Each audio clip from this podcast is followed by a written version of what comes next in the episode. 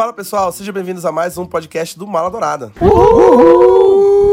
Gente, um prazer estar de volta, como sempre. Eu sou o apresentador de sempre, Rafael Mendes, e estou aqui num episódio especial de Dia dos Namorados sobre produções românticas. Então hoje é aquele em que a gente fala de produções românticas. E vou apresentar a equipe que está comigo hoje. Estou com ele, Gabriel Bandeira. Oi, gente, tudo bom? Também estou com ele, Lucas Freitas. Zabum, e aí galera, e eu sou contra Rafael Mendes porque ele não acredita no amor. Ei, é na minha perspectiva mudou, cara. Eu assisti aí Modern Love. Vamos falar dessa série hoje. Também estou com ele, Matheus Fala galera, suave. Matheus, inclusive, deu a ideia do podcast, então ele idealizou todo o projeto da Semana dos Namorados que vem por aí. Está acontecendo já, né, na verdade. Também estou com ela, fazendo estreia agora, primeiro podcast regular dela como integrante do Mala Dourada, Ana Beatriz Brasileiro, mais conhecida como Baiana. Oi, gente. Estou aqui, apesar de desacreditada do amor ultimamente. E Não façam isso. temos uma convidada no podcast de hoje também, que é ela, Bianca Ribeiro. Oi, oi. Oi, Bianca. Ela foi convidada para participar desse podcast há 10 minutos atrás. Exatamente. Ela tava na casa da Baiana sem querer. e aí, de repente, ela já tá participando do podcast. Ela ia só passear ali pelo quarto da Baiana. E agora ela já tá aqui falando também. Quando ela viu, ela tava fazendo conteúdo. Quando ela viu, ela tava produzindo. É, é assim que funciona. É assim que funciona. Já falei o tema, então a gente vai falar de produções românticas, tanto séries quanto filmes. E a gente decidiu dividir, porque dentro do gênero de romance, a gente tem o romance em si, a gente tem comédias românticas que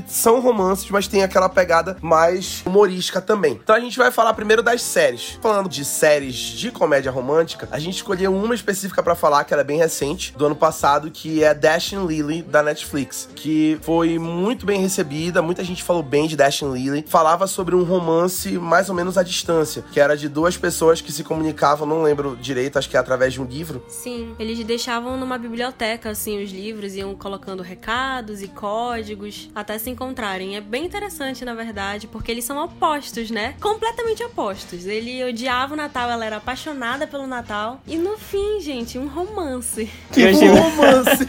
achei muito legal que não é um clichêzão assim de Natal muito. Achei bem diferente assim do que geralmente entregam no Natal. Que geralmente é aquela mesma coisa chata. Eu não gosto particularmente. Aquela mesma chatice de. A mesma coisa de Natal, mas esse eu achei bem diferente. Eu achei muito legal a pegada da série. Justamente por eles irem se conhecendo aos poucos. E aí vai, entrega o livro ali e vai fazendo um monte de coisa. Achei muito legal. E o romance deles é muito bonitinho, muito legal de ver construindo essa relação. Legal. Inclusive, a protagonista da série, ela é de uma descendência. é, de, de onde ela é mesmo? Não tô lembrado, mas. Não tô lembrando agora também. Mas acho que ela era. Enfim. Então, Dashing Lily aí, pra quem ainda não assistiu, está na Netflix. Inclusive, tem crítica do Gabriel Bandeira sobre a série no feed do Mal Adorado, pra quem quiser conferir. E tem o livro também pra quem quiser ler. Ela tem descendência japonesa, acabei de ver aqui no Wikipedia. Obrigado, Lucas Freitas. Obrigado. Isso aqui é. Aqui é Lucas Freitas, cara. Aqui é cultura, aqui é informação. Agora falando de séries puramente românticas, a gente tem três séries que a gente vai falar aqui agora. A primeira delas é Easy. Easy eu não sei falar direito, mas o Matheus sabe, isso é uma seleção dele. Mas eu sei que é uma série de 10 episódios e se eu não estou enganado é antológica, então cada episódio conta uma história, é isso? Exatamente, eu vou dar uma de macho palestrinha agora, como bom esquerdo macho que eu sou. É, Easy basicamente, como o Rafael disse, conta 10 histórias completamente diferentes. Cada história é um caso, embora elas coexistam no mesmo universo. E dos 10 episódios, 8 são sobre relacionamentos. Eles exploram as mais diversas situações em que casais modernos podem se comprometer. Tem o casal que tá pensando em abrir um relacionamento, tem um casal que tá querendo experimentar coisas novas sexualmente falando, tem um casal que quer se separar, mas não separar por causa dos filhos. Então, é bem interessante essa dinâmica de casal. São três temporadas muito bem estabelecidas. Eu acho que se você é fã desse tipo de filme, se você é fã de Francis Ha, trilogia do Antes, vale super a pena de acompanhar. Legal, eu acho bacana essa forma de abordar o- os vários estágios do relacionamento, as várias formas que um relacionamento pode assumir, porque, enfim, os romances em geral, inclusive os que a gente vai falar hoje, né, que são clássicos dos nossos preferidos, que é o necessário pra qualquer dia dos namorados, mas eles ainda têm, por serem clássicos, ainda tem muito aquela raiz do romance clichê, o romance engessado, né? Quando a gente sabe que, na verdade, existem várias formas de amor romântico por aí e todas elas merecem, assim, uma certa visibilidade e se Easy foi isso mesmo é interessante. Onde a gente pode assistir Easy, Matheus Salada? Podemos assistir na Netflix as três temporadas, estão lá disponíveis lindas. Cada episódio tem um elenco diferente, então tem Orlando Bloom, tem o Boyle do Brooklyn Nine-Nine. O elenco é, sabe, super recheado e vale super a pena. Eu acho que é a mesma energia de Modern Love, que eu estou obcecado por Modern Love. A, a equipe do Mal Dourado está acompanhando. Eu assisti agora, dois anos depois. Rafa, a pergunta é quem não ficou obcecado por Modern Love? Falou tudo, falou tudo. Nossa, Modern Love foi fantástico. Assim, muito instável na qualidade dos episódios, obviamente. A gente já falou aqui que tem episódios muito bons, como os três primeiros, que são os melhores, o da Christian Milioti, o do Dev Patel e o da Anne Hathaway. E tem o um episódio péssimo, o da Julia Garner. Não melhor, melhor nem comentar. comentar. Mas Modern Love é muito legal, justamente por falar dessa grande variedade, cada episódio é uma história antológica, dessa grande variedade de amores. Então, acho que ele já expande muito mais aí o amor além do amor romântico, né? Como é o primeiro episódio da. Esqueci o nome da personagem da Christian Milioti, com o Guzman, que é o porteiro, que tem aquele amor que é mais de proteção, como se eles fossem irmãos, familiares, e que ele pro... mais protege ela. Não tem nada romântico ali, mas ele ama ela no nível que ele protege ela de tudo e ajuda ela com o que for necessário, né? O episódio do Andrew Scott também com Olivia Cook, que é da barriga de aluguel, né? Da mãe que vai ter o filho e vai dar para adoção. E é muito bacana aquela dinâmica do amor também, né? Sobre a maternidade, sobre a adoção, sobre como é a convivência que fica estabelecida ali da mãe com os pais e a criança. É muito legal. Eu fiquei fascinado por Modern Love. Eu sou apaixonada pelo episódio da Anne, porque ele aborda justamente como pessoas que sofrem com doenças psicológicas precisam lidar de uma maneira muito diferente com relacionamentos, assim, não é simples. Tem nuances muito mais sensíveis que a gente geralmente não aborda em filmes de romance porque não seriam viáveis, não seriam comercializados, assim, falar ah, uma pessoa com bipolaridade sofrendo para entrar no relacionamento. É algo que não aborda e Modern Love aborda de uma maneira simples, direta e bonita. E o último episódio do, do casal mais velho, nossa, eu chorei muito com aquilo. Muito lindo. Sim. E pra quem está se perguntando, você consegue assistir Modern Love no Prime Video. O episódio da Anne Hathaway é muito poderoso. Aquela cena que ela tá se arrumando para receber ele pro jantar. E aí ela tem a troca, né, do humor ali. E ela na frente do espelho, lidando com aquilo. Ela, ela sabe o que tá vindo. Ela fica, não, por favor, não, por favor. E ela não consegue evitar. E ela perde ali mais um relacionamento. É realmente muito poderosa a atuação da Anne Hathaway. E a forma como a, a mensagem é transmitida mesmo sobre o tema. E a gente vai ter a segunda temporada agora, né? Dia 13 de agosto, que tem um elenco aí também fenomenal e promete ser tão linda quanto a primeira. Realmente uma série muito legal, muito legal mesmo. O criador da série é o John Carney, que ele é famoso por fazer muitos filmes românticos com musicais, como o que a gente vai falar daqui a pouco, que é mesmo se nada der certo, como aquele Once, apenas uma vez, que ganhou o Oscar de melhor canção original. Sing Street também é dele. Ele é um cara muito talentoso com romances é muito legal. E a trilha sonora é, da série é toda original, composta por ele. É bem bacana. Modern Love é fascinante. E antes da gente passar para os filmes, a gente não poderia passar pelas séries sem falar do fenômeno que foi Normal People,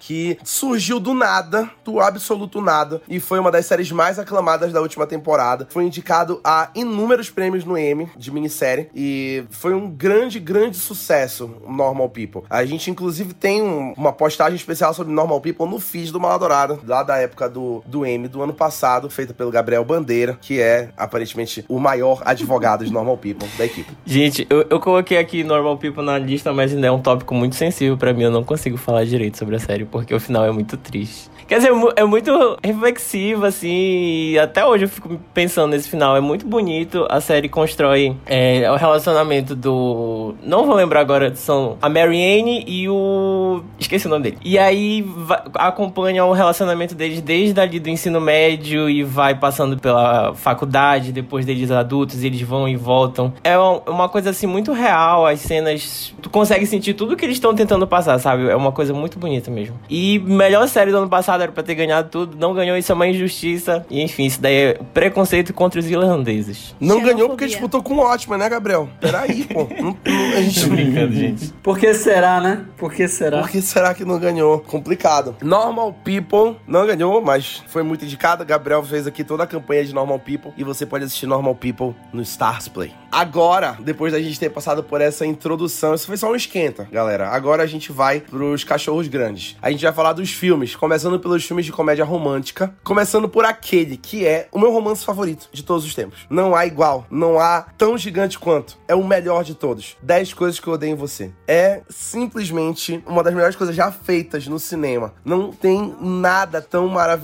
Eu me arrepio só de pensar. Eu assisto esse filme 30 vezes por ano, porque eu sou apaixonado por tudo nesse filme, especialmente pelo meu querido Heath Ledger, que Deus o tenha. É o filme que transformou ele num astro, basicamente, né? Um galã. Nesse filme, ele está um galã. Não tem nada mais bonito do que Heath Ledger em 10 Coisas Que Eu em Você, com o Patrick Verano com aquele cabelão, aquele sorriso.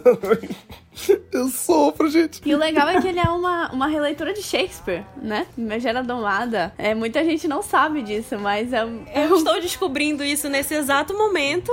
Exatamente. A cara da Ficou Bianca melhor foi ainda ótima. pra mim, então. Eu não sabia que eu precisava ver o Heath Ledger dançando numa arquibancada, cantando Can't Take My Eyes Off of You do Frank Valley, até eu ver o Heath Ledger cantando numa arquibancada. Esse homem, ele literalmente construiu todos os meus parâmetros de romance que eu tenho até hoje, gente. Perfeito. E que nunca, e nunca serão atingidos. Nunca serão correspondidos. Que nunca serão, que nunca serão correspondidos. Exatamente, aí tá aí o motivo porque eu estou solteira até agora. É culpa desse homem. E essa cena da arquibancada foi tão clássico que ela já serviu de inspiração em vários outros filmes, de várias outras produções, e é até hoje relembrado. É um clássico mesmo. Sim, É, é muito um bacana, filmaço, porque cara. eu acho que 10 Coisas Que Eu Dei em Você é um filme muito à frente do seu tempo. Ele discute muita coisa legal, como, por exemplo, todo o perfil da Cat Strafford, que é a Julia Stiles, que é aquela mulher rebelde, que ela não se adequa aos padrões, que ela, naquela época, ela já falava, se eu não me engano, ela já mencionava em filmes, assim, num filme que é popular, em- lá em 1990, quando falava de Simone de Beauvoir, falava sobre o feminismo, sobre a independência da mulher, e ela queria ter uma banda, não ficava naquela, naquela submissão pros meninos do colégio, que nem a irmã dela era, a Bianca, e é muito bacana isso, essa, toda essa ideia que a Bianca, ela era vendida pro Joey, né? Aquele escroto, eu,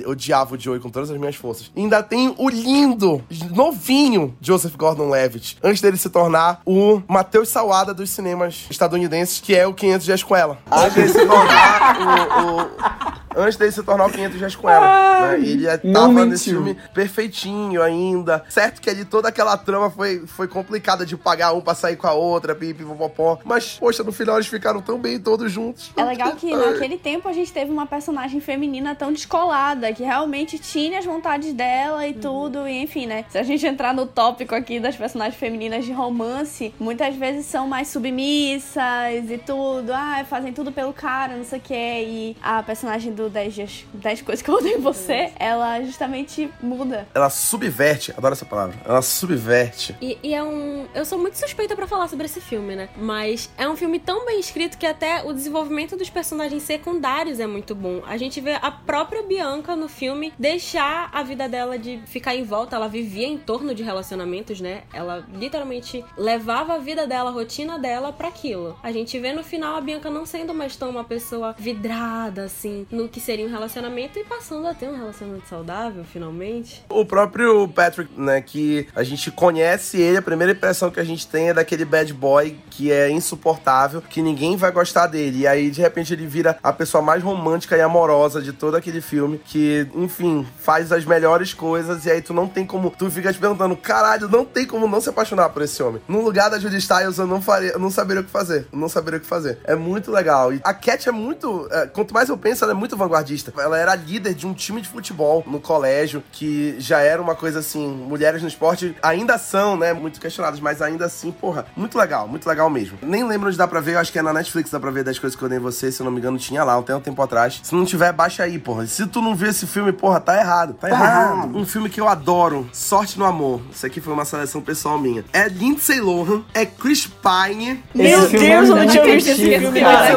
Chris Pine. filme é Não, perfeito, não, cara. não é só Lindsay Lindsay Lohan e Chris Pine. É Lindsay Lohan, Chris Pine e McFly no mesmo filme. Não tem nada, não tem nada igual. Não tem nada igual, Sorte no Amor. Eu assisti um dia desse na Netflix, esse tem na Netflix, eu confirmo. Eu assisti um dia desse. Ego do filme gostoso, cara. É igual esse bom. filme é muito. Cara, eu lembro até hoje. Eu acho que, sei lá, eu tinha tipo uns 11 anos quando eu vi ele. Que, que eles ficavam, tipo, trocando. Eu lembro até hoje que eu aluguei na Fox, na época que a gente não existia plataforma de, de negócio. Aí eu aluguei na Fox e aí, tipo, era negócio que eles ficavam trocando. Um ficava com a sorte, aí, tipo, não lembro qual foi o final. Que eles. Ela tinha. Acho que ela tinha uma irmã menor, ou ele tinha uma irmã menor. E aí, tipo, eles davam um bilhete, alguma coisa assim, se beijavam, nem lembro. Ele tinha É, uma irmã muito- mais nova e eles passaram a sorte pra ela. Pois é, ai, muito bonitinho esse filme, é muito fofinho, cara. Lindsay Lohan ainda, saudades. Lindsay Lohan participou da minha infância, cara. Todos os filmes dela são icônicos. Exatamente. Pô, Meninas Malvadas, Sexta-feira Muito Louca, Sorte no Amor, Herbie. Operação Herbie. Cupido. Herbie ainda. Herbie. Não, sério. E o Chris Pine, antes de, de se tornar Steve Trevor, antes de se tornar o Capitão Kirk ali, completamente estranho. Ele ainda nem era o galã que ele era. Mas o melhor desse filme é o McFly, cara. É o McFly. O McFly completamente desconhecido e já McFly. tocando as músicas. É, não tem, não tem... A música mais famosa deles no filme era aquela Five Colors in Her Hair. Eles tocavam o filme todo. E eu adoro essa música. Sorte do amor necessário, galera. A gente também colocou Amor a Toda Prova. Esse filme é com Steve Carell, Ryan Gosling, Steve Carell, Ryan Gosling, Emma Stone e a Para Sempre Alice, qual é o nome dela? Julianne Moore. Julianne Moore, perfeita. E Kevin Bacon, também conhecido como David Lindhagen. Filme que- um filme que tem a Tia May não vai dar errado. Tem a Tia May nesse filme. Um filme que tem Emma Stone e Ryan Gosling recriando a cena de Dirty Dancing, não tem como dar errado. Entendeu? Não é pra mim esse é verdade. o ponto alto do filme. Nesse filme nós temos a honra de presenciar Ryan Gosling dando dicas de como ser um amante profissional. Isso é maravilhoso, pelo amor de Deus. Olha aí o esquerdo macho falando, galera. Esquerda macho, liberal, sai daqui, liberal. Até hoje não uso New Balance por causa desse filme. True Story. Assim, qual é a conexão? Não quero nem saber. Outro filme muito legal de comédia romântica é Amizade Colorida. Não confundir esse filme com Sexo Sem Compromisso, que é com Ashton Kutcher e a Natalie Portman. Esse é com Justin Timberlake e a Mila Kunis, que eu acho que é um consenso que é muito melhor do que a Superior, contraparte. O superior, Timberlake superior. ganhou um Oscar por esse filme, gente. Ganhou o Caraca. quê? Um Oscar. É sério? A cara do Rafael. Claro que não, cara. claro que não, gente. Pelo amor de Deus. Então, Claro premiado que sim. não, porra. Eu saberia se isso tivesse acontecido. Rafael já ia pegar a listinha dele de todos os jogos, ia passar o livro assim. É, tô a minha lista tem tudo impresso aqui. É muito legal esse filme. Ele aborda justamente a questão da amizade colorida. Todo mundo já teve uma amizade Que não dá colorida. certo. Não adianta negar. É muito legal a- abordar o, o quanto isso pode dar errado, né? E que dá errado e depois dá certo. Tem o Woody Harrison Gay nesse filme. Eu adoro o Woody Harrison Gay. Ele é tudo pra mim. Tem aquela cena de flash mob maravilhosa lá na estação de metrô de Nova York. Isso é tão 2010. Rafa Mendes, isso é tão 2010. Muito égua, real, realmente. real. égua, é Não tem real. nada que represente mais Um 2010 flash do que mob. Exatamente. Isso e o Justin Timberlake pelado, né? Graças Sim. a Deus. Timberlake pelado de meia no Pe- chuveiro. meia, pelado de sim. Meia. Não, mas em qualquer filme que o Timberlake apareça, ele tem que aparecer pelado. Eu tava assistindo Palma esses dias, o que que apareceu? Ele pelado. Então é o conceito favorito dele. Fazer uma caixinha pra comprar uma roupa para o Justin Timberlake. É, é? acho que é Tá alguma coisa necessitado. contratual pra ele, se, pra ele se redimir com a Janet Jackson, alguma coisa assim. Com certeza. É um bônus, é um bônus que tem todo, todo o contrato. Também assista Amizade Colorida. E, pra encerrar aqui a parte de comédia romântica, a gente colocou o casamento do meu melhor amigo. Quem, quem nunca sofreu assistindo o casamento do meu melhor amigo, aquela cena no jantar que começa a tocar Save a Little Pray Ah, for é You. Nossa, genial, genial. Sentia ódio da Cameron Diaz nesse filme. Cena icônica do cinema. E eu devo dizer que esse filme, eu gosto muito do final dele. Já pode dar spoiler? Pô, já passou tantos anos. Pô, já passou a sessão da tarde tanto tempo. O final do filme, eles não ficam juntos. E é isso que eu mais gosto desse filme, entendeu? Porque é tipo assim, cara, eles continuam amigos e tá tudo bem, entende? A famosa friend zone, né? Esse filme, ele é a legalização da friend zone. E eu gosto, entendeu? E eu acho, eu acho justo. Legalização da friendzone é bom, né? E, gente, gente, gente, gente, gente, se a gente tá falando desse casamento do melhor amigo, por que a gente não pega o melhor amigo da noiva? Eu amo esse filme. Porque esse é ruim. Porque, tipo, era, é, é basicamente a mesma Muito coisa. bom. Patrick Dempsey. Patrick Dempsey, né? E Sim, Michelle é muito Monaghan também. É muito legal. Patrick Dempsey é muito bacana. Eu gosto muito desse filme também. Esses filmes aí falando do cara ou da mulher que é apaixonada pelo cara e aí descobre isso quando ele vai se casar. Nossa, é um clichêzão. Adoro, adoro clichê. É um grande clichê. É um grande clichê. Ainda indo nessa pegada, tem outro que é parecido também, que é o noivo da minha melhor amiga. Nada. É tudo uma vi instituição esse. só. É o casamento verso, né? Do cinema romântico, né? Enquanto Casamento o outro verso. foi a institucionalização da friendzone, esse é institu... institu... Enfim, Talaricagem. casamento foi aqui em Belém.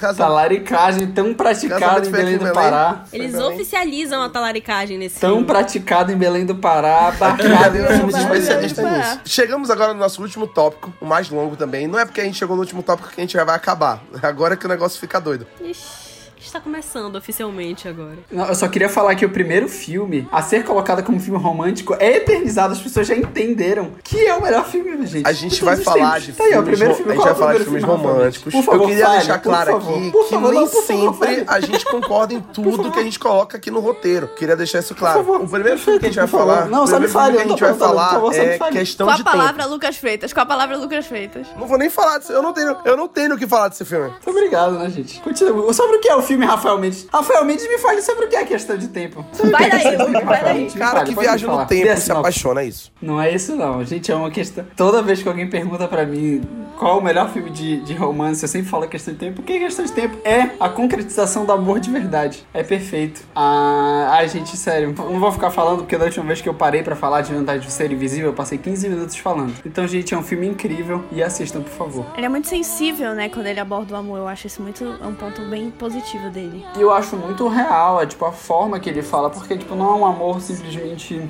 é um amor dado assim, um amor conquistado, e tu vai vendo os passos e tipo tem diversos níveis de amor. Ele fala não só o amor dele com a Mary, mas também fala do amor dele com a mãe, a mãe o amor da mãe e do pai dele, o amor dele com o pai, é, o amor dele com a irmã dele. Ah, eu acho lindo, gente, por favor, assistam. É sobre amor, amor. Eu gosto que ele recebe um dos maiores poderes de todos os tempos, que é viajar no tempo, e o pai dele pergunta: Olha, eu usei esse poder pra ler todos os livros que eu podia, o que você vai fazer? Ele fala: Eu vou conquistar o amor da minha vida. Tá não, errado, o pai tá? dele não usou apenas para ler livros. O, pai dele sabia. Vou dar um spoiler pra quem. O pai dele morre de câncer. O pai dele, no dia que, tem, que descobre que tem câncer, volta e, tipo, revive todos os dias com o filho dele. Sim, mas quando ele explica o poder dele pro filho, ele fala: Você pode usar o poder de várias formas. Eu usei pra isso. Mas é um poder muito específico, porque ele só pode voltar no tempo para os lugares onde ele já esteve, que ele lembre. Tipo, ele não pode voltar. E aí até- ele escolhe usar o poder pra conquistar a mulher amada. Esquerdo ou macho? Não, não é, veja Esquerdo ou bem, macho não é assim programa, também. gente? Não, porque ele não volta, mas quando ele volta, ele perde, É porque ele tem mais. McAdams, Rafael. Ele E tá aí? errado, não tá. É. Mas do filme inteiro que eu acho mais lindo é o fato dele vivenciar todo, cada dia, de novo, pra prestar atenção nos detalhes e na pequena beleza das coisas.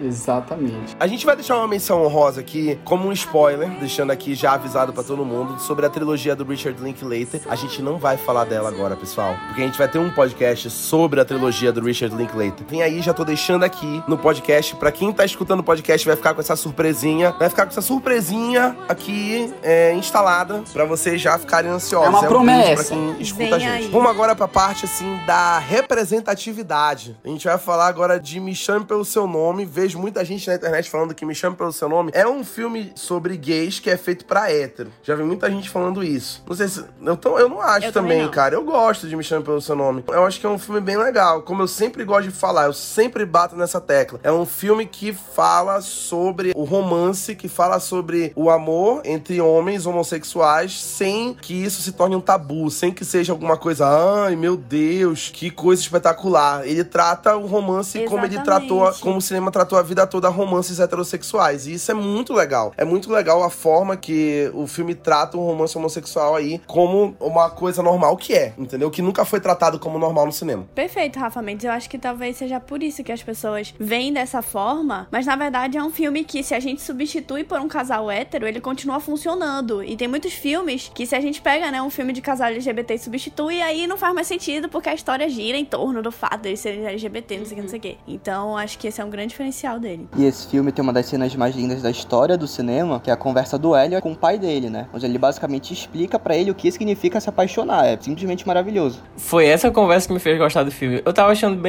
ok o, ao decorrer do filme, mas quando chega nessa parte e aí eles têm essa conversa, nossa, é muito, muito, muito bonito mesmo. E aí termina daquele jeito lá que todo mundo que já assistiu sabe e, enfim, vale muito a pena. Ao som de Visions of Gideon, dos Sufjan Stevens. Era pra ter ganhado o Oscar, ok? Tópico Era. Nem sensível, foi indicado tópico Visions of sensível. Gideon. Foi indicado só Mystery of Love. Sim, sim, sim. Mystery of Love, que também é linda, Mystery Sim, of sim. Love. Mas é muito bacana a trilha sonora. Atuação, assim, eu sempre gosto de falar que o Timothée Chalamet, ele é o famoso cara de pastel. Porque ele sempre tem cara de pastel em todos os filmes que ele faz. Mas nesse filme, ele atuou muito bem. Ele atuou muito bem, me chama pelo seu nome. Aquela cena final que ele tá chorando e que ele falou depois numa entrevista que foi improvisada, aquele olhar pra câmera, quando ele olha pra câmera, né? Naquela cena que ele tá chorando, que é pra ele tentar estabelecer um- uma comunicação com o público. Foi tudo da cabeça do Timothée Chalamet. Ele realmente entregou tudo que ele tinha nesse papel. Foi muito legal. Muito legal mesmo. O outro a gente não comenta aqui. É, o outro a gente não comenta, eu não lembro quem tava atuando com ele. Outro filme muito legal, falando sobre é, filmes LGBT, é Com Amor Simon, que eu particularmente não dava nada pra esse filme, e eu adorei quando eu assisti. É muito legal, muito legal mesmo. Toda a dinâmica de sair do armário, né, de se assumir gay, é muito legal. E o Nick Robinson, ele atuou muito bem nesse filme. Eu fiquei realmente apaixonadinho por ele. É muito legal. É, o- é o típico clichê romântico, só que a gente nunca teve essas coisas e se fosse um casal hétero seria qualquer coisa, mas com a moça é muito lindo, muito bonito de ver. Toda a relação dele com os pais é muito bonita também, como eles aceitam bem naturalmente. Perfeito esse filme. E tem a série também pra quem quiser assistir, que é Com Amor Vitor, que vai lançar a segunda temporada agora e assistam, galera. E a gente também tem um filme de amor lésbico com ninguém menos do que Kate Blanchett e Rooney Mara apaixonadas uma pela outra. Carol é uma cavalice. Eu É uma acho covardia. assim, é uma acho uma covardia. covardia. Sério, é uma covardia ver a Kate Blanchett lésbica. Não tava pronto pra isso. Esse é um, é um filme de Natal também, né? Você passa no Natal. E ele Sim, é filme lindíssimo. de Natal. Nossa, esse foi o primeiro filme que eu assisti. Que eu realmente achei, putz, fizeram um filme que faz jus ao amor lésbico, entendeu? Porque a gente sabe que falta, né? Se falta sobre o amor gay, sobre o amor lésbico, então falta mais ainda. E esse é muito sensível, é muito. Ai, gente, desculpa, faltam palavras aqui. tudo bem, tudo bem. É, é o efeito do filme. Exatamente. Não, não dá pra É falar isso, desse filme, sabe? vocês têm que assistir. É tão bom que não entender. tem palavras pra falar. Exatamente. Só assistam, gente. Essa ideia mesmo. Filmes de Natal fora de contexto, né? O Carol é realmente. É tipo Duro de Matar. É um filme de Natal fora de contexto. O Gabriel não suporta. Todo Natal eu falo de Duro de Matar. Vamos reunir a família pra assistir, gente, o filme de Natal aqui. Duro de Matar. Carol. Porra, perfeito. E fica a menção honrosa pro recém-lançado Retrato de uma Jovem Chamas também, né? Que também foi maravilhoso. Tiraste Verdade. as palavras da minha boca. Eu ia falar exatamente isso. Leste minha mente, mulher. Amém. Continuando falando, a gente vai falar aqui de vários filmes, entendeu? Vocês podem concordar ou não, obviamente, porque tem várias formas de amor vindo aí. Vamos falar agora do filme favorito do Matheus Salada, 500 Dias com Ela. Pô, É muita emoção. não faço ideia. A única parte legal pra mim de 500 Dias com Ela é realmente o realismo, né? De que às vezes não é pra ser. E é isso, sabe? O cara Exatamente. passou 500 dias com ela, como diz o título. Ele ficou apaixonado por ela e ela não quis nada com ele, ela não sentiu aquela conexão com ele. E aí, de repente, duas semanas depois, ela conhece o cara, se apaixona, casa e pronto, e vai viver a vida feliz. E aí, aquela conversa que eles têm com ele, eu soube o que eu nunca tive certeza com você. Dói. Aviso de antemão que eu sou a defensora número um da Summer, tá? Não acho que em momento nenhum ela errou nas atitudes que ela tomou. Ela sempre foi honesta. 100%. Calma 100%. lá. Lá vai, lá vai, começou. Ela, Ó, ela foi. começou. Não, lá vem o esquerdo macho. Lá vem o esquerdo macho. Eu assisti esse filme em dois momentos da minha vida. Um eu, eu fui Summer e outro eu fui o, o- Esqueci o nome dele agora, o, protagonista. E eu Tom. Consigo entender os dois lados. E pra mim, assim, eu acho que a Summer não tava errada e ele também não tava errado. Eu acho que depende muito de como tu enxerga o relacionamento. Às vezes tu cria um negócio na tua cabeça que não é, entendeu? E às vezes não é pra ser aquela pessoa, entendeu? E ele tá errado por isso. Pois é, mas às vezes a gente não tem culpa, sabe, de criar essas coisas. Mas também a Summer não tava errada, porque ela não, não era ele pra ser. E, enfim, eu acho que aconteceu o que era pra acontecer e pronto. Eu acho que nenhum dos dois tá errado ali naquela situação. Eu acho que os dois arriscaram e simplesmente não deu certo, né? Acontece. O problema é ele culpar e eh, culpar ela, né, pelo que aconteceu. E as Isso. pessoas, em geral, empatizarem com ele e acharem que ela é a grande escrota da situação, né? Isso é completamente errado. Porque o que o Gabriel falou tá certo. Não é porque ela não tá errada que ele tem que estar errado, né? Não são coisas assim que, Que são tá- desproporcionais. exatamente. Então, Ele Sim. não tava errado em ter as expectativas dele, mas ela não tava errada em não querer ficar com ele. Exatamente. Sim, foi o conflito de interesse que aconteceu. Como todo mundo falou, ela foi o tempo todo justa com o que ela tava falando. Com o que Não ela tava mentiu em fazendo. Ela não momento, mentiu pra ele, ela não enganou ele, entendeu? Ela foi justa com o que ela tava dizendo aí, pô. Não tem, não tem o que ser dito. Mas Sim. o ponto é que também esse é um filme que ele é muito parcial. A gente tem a visão do Tom o filme todo. Isso. Tanto que a gente não conhece a personagem da Summer. Essa é a verdade, ela é completamente superficial. É a Uhum. menina descolada que mudou a vida dele. E enfim, esse estereótipo se repete em vários filmes. Então a gente nem tem uma visão sobre ela o suficiente pra estar opinando. Porque a gente no filme só tem a visão do Tom. Por isso que tanta gente empatiza com ele. A gente enxerga ela pelo olhar dele. A gente tem um exemplo aqui no Brasil, pô, Dom Casmurro. É verdade. Obrigado. No podcast que a gente fez isso. com a Disque Me Disco, que foi o último, a gente falou que 500 dias com ela é o Dom Casmurro dos Estados Unidos. Porque é exatamente essa ideia. A gente fica naquela, ah, a Capitu traiu o Bentinho, selado, pra quem acredita, né? Porque, enfim, o pessoal que acredita que a Capitu traiu o Bentinho. Saiu da minha a gente vida. vê a história o tempo todo pelo olhar dele, né? Aí fica complicado da gente É. ser imparcial ou analisar da forma correta. Mas é isso, filme bom, filme legal. Bom, pra sofrer, pra sofrer é bacana. Pra sofrer, né? Tem aquela cena bacana com The Smiths, que ela tá dá aquela cantadinha ali em There's a Light That Never Goes A Out. cena né? musical é a melhor. A cena não musical gosto dele Cena na musical, praça o é a famoso melhor. flash mob. É o famoso É. flash mob. né? Ponto alto. Sempre tem um Isso é flash tão mob no 2010. filme dessa época. Eu só queria contar uma história. Teve um relacionamento que eu tive que eu tava indo falar com a menina, eu já sabia que a gente ia terminar. E eu só tinha uma certeza nesse dia, que é: se a gente terminar, vou terminar o dia assistindo 500 dias com ela. E melhorou em muito o meu processo de relacionamento. E é isso. Se explica muita coisa. Agora, a gente vai falar agora de idas e vindas do amor. Inclusive, o nome dele em inglês é Valentine's Day, que ele foi um filme feito para o Dia dos Namorados nos Estados Unidos, que é em fevereiro. Protagonizado pelo Ashton Kutcher, ele é naquela pegada de outro filme que vale mencionar aqui também, que é Simplesmente Amor, que é um filme muito gostosinho. Aqueles filmes com várias histórias de romance Eu diferentes ao mesmo Eu amo tempo. filme assim. Eu amo filme assim, essa dinâmica assim de várias histórias simultâneas, um negócio bem modern love, mas num filme só, acontecendo ao mesmo tempo e todas elas interligadas. É bem legal. É muito fofinho esse filme, cara. Tem a Anne Hathaway. Ah, é muito engraçado. Eu acho que a melhor parte do filme é a Anne Hathaway, que ela é. Ela vende. Ela, hoje em dia seria, tipo, ven- vender pack de voz. Mas, tipo, dela, as pessoas ligavam. É real. As pessoas ligavam pra ela, tinha, tipo, era tipo telesexo, alguma coisa assim. E aí, tipo, só que ela tava apaixonada pelo cara. Aí, tipo, o cara descobre saindo do restaurante. Aí, enfim, mas é fofinho que depois eles dão certo. Mas eu, tem o Ashton Kutcher também. eu não Tem a lembro quem Taylor é. Swift nesse filme, meu Tem a povo. Taylor tem a Taylor Swift. A É Taylor, verdade, a Taylor é ganhou um. Oscar também por esse filme. Muito bom, gente. Não poderíamos passar sem falar também de Encontros e Desencontros, que é um clássico. Eu não do- acho que esse filme é um filme de romances. romance, preciso dizer. Eu acho Pra que mim, é. ele não é. Porque ele fala, ele fala justamente sobre esses, essas conexões que tu sente em uma noite que, assim, tu sabe que não vai acontecer de novo. Tu nunca vai encontrar aquela pessoa de novo. Mas ela foi marcante. Ela foi uma energia legal que tu precisava ter naquele momento. Eu acho que esse filme fala exatamente disso. Enfim, ganhou o Oscar de melhor roteiro original pra Sofia Coppola. É fantástico. Adoro o Bill Murray e Scarlett Johansson nesse filme. Eles estão simplesmente fantásticos. Eu acho maravilhoso que os dois personagens conseguem ter um momento de suprema intimidade sem necessariamente realizar sexo. Você percebe que só pelo olhar, o jeito que eles se tocam, o jeito que eles se olham, parece que um já conhece toda a vida do outro. É um negócio muito, sabe, muito interessante se analisar como arte. Eu não vou me estender, mas eu preciso dar minha opinião sobre o filme. Eu não acho que ele é um filme de romance. Eu acho que ele é um filme sobre a personagem da Scarlett Johansson e ela se encontrando depois de um relacionamento fracassado, né? De um noivado fracassado. É, e tem muito a ver com a história da Sofia Coppola em si. E por isso que, pra mim, o Bill Murray, ele é mais, assim, um rito de passagem na vida dela. Por isso que eu não acho tão romântico assim, entende? Mas eu entendo sobre essa conexão. Eu também acho bacana. Tudo bem, vou, vou respeitar aqui a decisão, né? Também, Namorados para Sempre também é legal de assistir. Namorados para Sempre é um filme do Derek Cianfrance, que é especialista em romances problemáticos, como, por exemplo, A Luz Entre Oceanos, O Lugar Onde Tudo Termina, e aqui Namorados para Sempre. Nossa, é só romance problemático na cabeça do Derek Cianfrance. E aqui é outro, Ryan Gosling e Michelle Williams, porra, problemático pra cacete. Adoro. Esse filme faz um negócio que eu acho perfeito, que é fazer duas tomadas, um com o início do relacionamento dos dois, com eles se amando, se abraçando e tudo mais, e outro com o final do relacionamento dos dois, com o Ryan Gosling já gordo, a Michelle Williams já cansada desse relacionamento, é, brigando que só, e ele faz você realmente perceber a diferença, né, de um relacionamento no seu início e no seu declínio. Tanto é que nos créditos aparecem fogos de artifício, que é aquela questão do foguinho que vai, vai, vai, cresce, fica gigante e do nada apaga. É simplesmente poético. É uma metaforando aqui, cara. Bela metáfora. Como eu falei antes, John Carney aparece aqui nessa lista com o mesmo se nada der certo, que é um filme muito bom com Mark Ruffalo, Keira Knightley, Adam Levine do Maroon 5.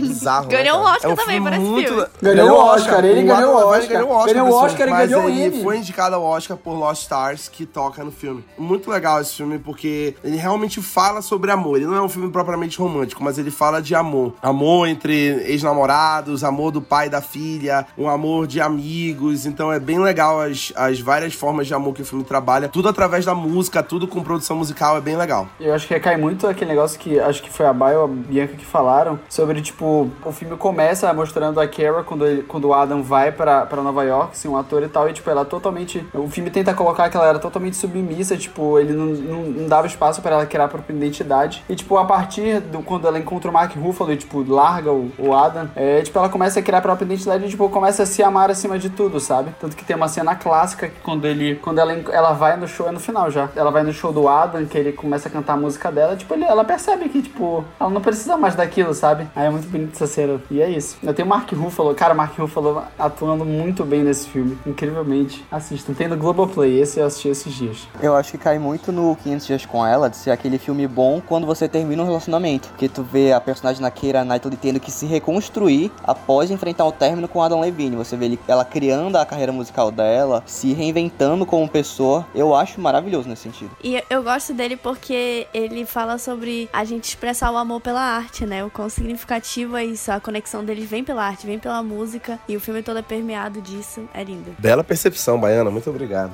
Reta final, estamos chegando no final. Ligados pelo Amor, uma seleção pessoal aqui da Baiana. Esse filme com Nat Wolf. Quem mais tá no filme? Lily Collins, Logan Lerman, muita gente, muita gente. Eu preciso falar desse filme, esse é meu filme de romance favorito. É, e ele também fala sobre expressar o amor pela arte, mas aí já é de uma forma diferente, aí é pela escrita, né? O personagem que é o pai, ele, ele é escritor, a filha também vira escritora, que é a Lily Collins, o Nat Wolf também tá iniciando nessa vida. Todos eles são ligados por isso e tem suas histórias de amor, então é o pai aceitando o divórcio, o filho tendo o primeiro amor dele e a filha que é traumatizada com relacionamentos por causa do casamento dos pais, se envolvendo pela primeira vez. Gente, esse filme é de uma sensibilidade, ele tem cenas maravilhosas, eu recomendo muito, sério. E aí, recomendação no programa. Tem dois filmes aqui que são clássicos, esses são muito clássicos, dos anos 90, que não tem como não falar deles, que é Um Lugar Chamado Notting Hill e Uma Linda Mulher.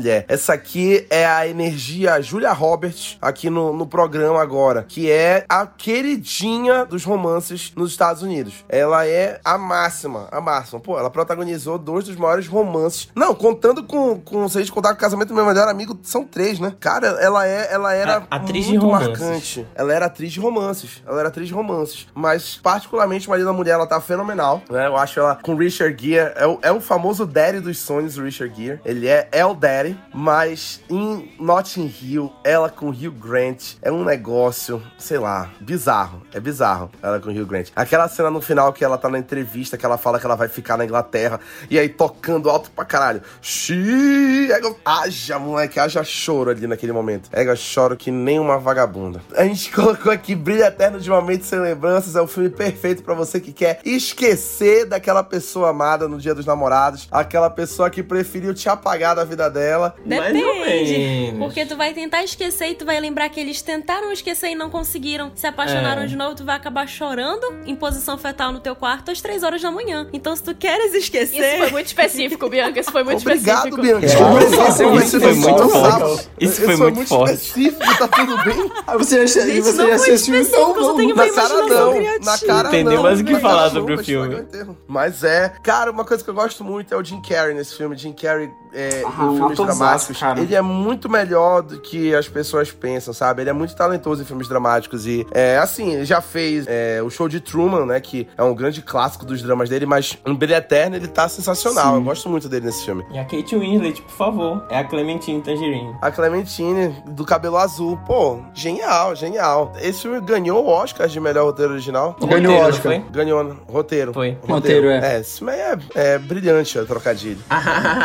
Ai, não. Tem Guerra é Guerra, Guerra é Guerra. que que Guerra é Guerra é você se lembra é desse filme? Esse é muito Chris bom. Pine. Chris Pine, isso, Pine. exatamente. O que era que eles queriam? Esqueci, cara. Reese Witherspoon. E Reese Witherspoon, a maior produtora da atualidade, Reese Witherspoon. Um Era elenco muito bom desses, esse bicho. Gente, falando em Reese Witherspoon, eu lembrei daquele filme dela com o Mark Ruffalo, que também é um clássico. E Se fosse verdade, é verdade. Pô, Que ela tá em coma, Que ela tá, que ela tá em que coma. ela Não, ela tá morta ela tá em coma. dele. É. É, é. Vou começar a fazer uns drops aqui de filme. História de um casamento, falaram aqui no chat. É Nossa, perfeito. Adam bom. Driver é, traindo Scarlett Johansson. Sensacional, cara. Pô, Falando que perdeu a juventude com ela. Ele fala no filme, a discussão, Foi. perdi minha juventude com você. A clássica cena que ele dá um soco na parede, a clássica cena que ele fala Every day I Aquela, wake aquela up Brasília. exatamente a cena que ele afunda o drywall, cara, absurdo, mano. A fundo do drywall, sem condições. Que ele chora ajoelhado nos pés da Scarlett Johansson. Genial. Pô, Gabriel me lembrou aqui como se fosse a primeira vez. Romance. Isso Ai, aqui é não. Isso é romance com? Adam Todos os filmes do Adam Sandler. São romance, vocês pararam pra pensar, gente, algum ponto.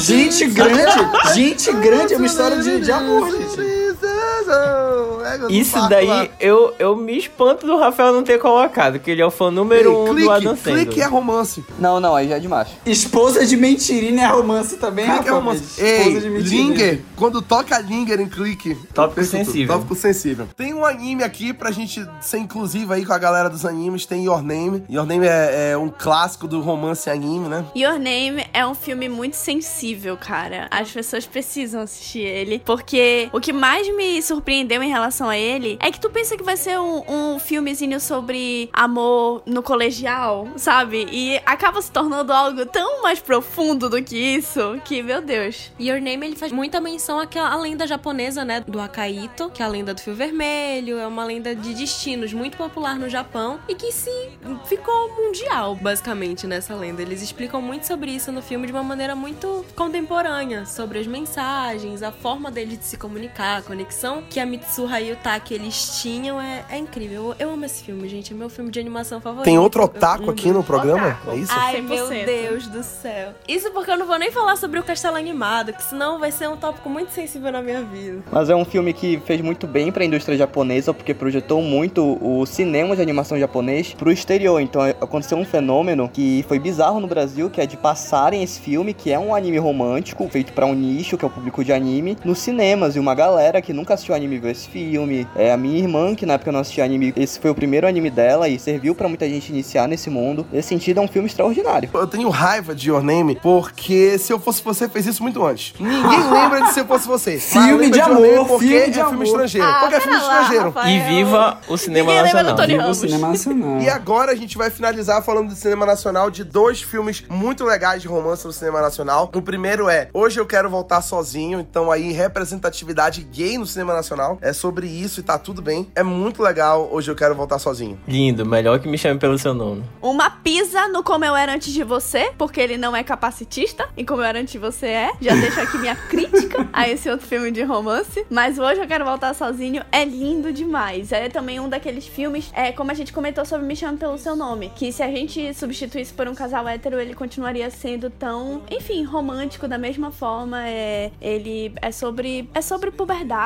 né? É sobre adolescência, sobre primeiro amor. E É um coming of age, né? E Total. um grande clássico do romance no cinema nacional, Lisbela e o Prisioneiro. Nossa, Lisbela e o Prisioneiro é lindo. Celton Mello nesse filme com Débora Falabella, ao som do Caetano Veloso. Eu nem gosto muito de falar do Caetano Veloso, que ele é problemático, mas tudo bem, né? O cara manda umas músicas legal. Nossa, mas toda vez que toca a música dele no filme é. Devastador, devastador. Adoro, adoro a dinâmica. É um filme favorito de muita gente. E eu acho o Lisbelo Prisioneiro muito subestimado. Muito subestimado. As pessoas não lembram muito de Lisbelo Prisioneiro quando a gente fala de Cinema Nacional. Elas falam muito de Cidade de Deus, Jaldo da Compadecida, Tropa de Elite, que são filmes bons, de fato, Central do Brasil, mas Lisbelo Prisioneiro não é muito lembrado quando a gente lembra dos top filmes brasileiros, sendo que é um dos melhores filmes brasileiros já feitos e é um romance muito legal. Muito legal mesmo. Tem o Era Uma Vez também, que ele é uma releitura de Romeu e Julieta, assim- só que sobre a, a Tem Era Uma Vez também. carioca, né? O menina da favela, a menina é da elite carioca, muito legal, recomendo. E assim a gente encerra o nosso podcast sobre produções românticas com homenagem nessa semana do Dia dos Namorados, pra você que está solteiro, namorando. Perfeito, gente, assiste. Qualquer pessoa que vai passar,